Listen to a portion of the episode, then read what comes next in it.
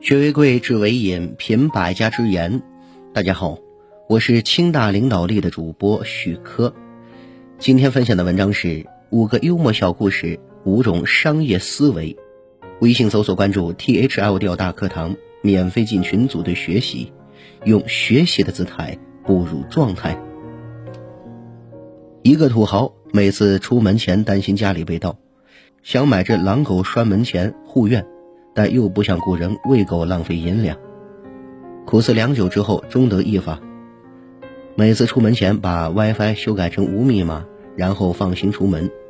每次回来都能看到十几个人捧着手机蹲在自家门口，从此无忧。护院未必一定要养狗，换个角度想问题，结果大不相同。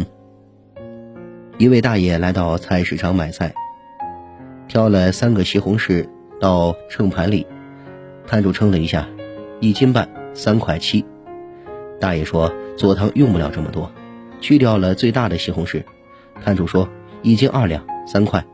正向身边人提醒大爷注意秤的时候，大爷从容地掏出了七毛钱，拿起刚刚去掉的那个大的西红柿，潇洒地走开了。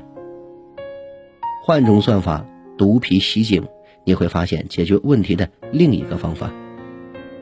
一个鱼塘新开张，钓费一百块，钓了一整天没钓到鱼。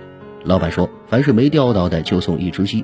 很多人都去了，回来的时候每人拎着一只鸡，大伙儿都很高兴，觉得老板很够意思。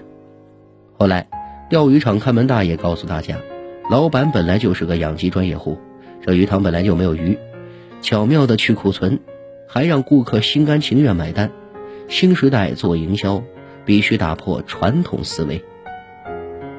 孩子不愿意做爸爸留的课外作业，于是爸爸灵机一动，说：“儿子，我来做作业，你来检查如何？”孩子高兴的答应了，并且把爸爸的作业认真的检查了一遍，还列出了算式给爸爸讲解了一遍。不过他可能怎么也想不明白，为什么爸爸所有的作业都是做错的。巧妙转换一下角色，后退一步，有时候是另一种前进。一个博士群里有人提问：一滴水从很高的地方自由落体下来，砸到人会不会砸伤或砸死？群里一下子就热闹起来，各种假设、各种阻力、各种重力加速度的计算，足足讨论了近一个小时。后来，一个不小心进错的人默默问了一句。你们没有淋过雨吗？人们常常容易被日常思维所禁锢，而却忘却了最简单的、直接的路。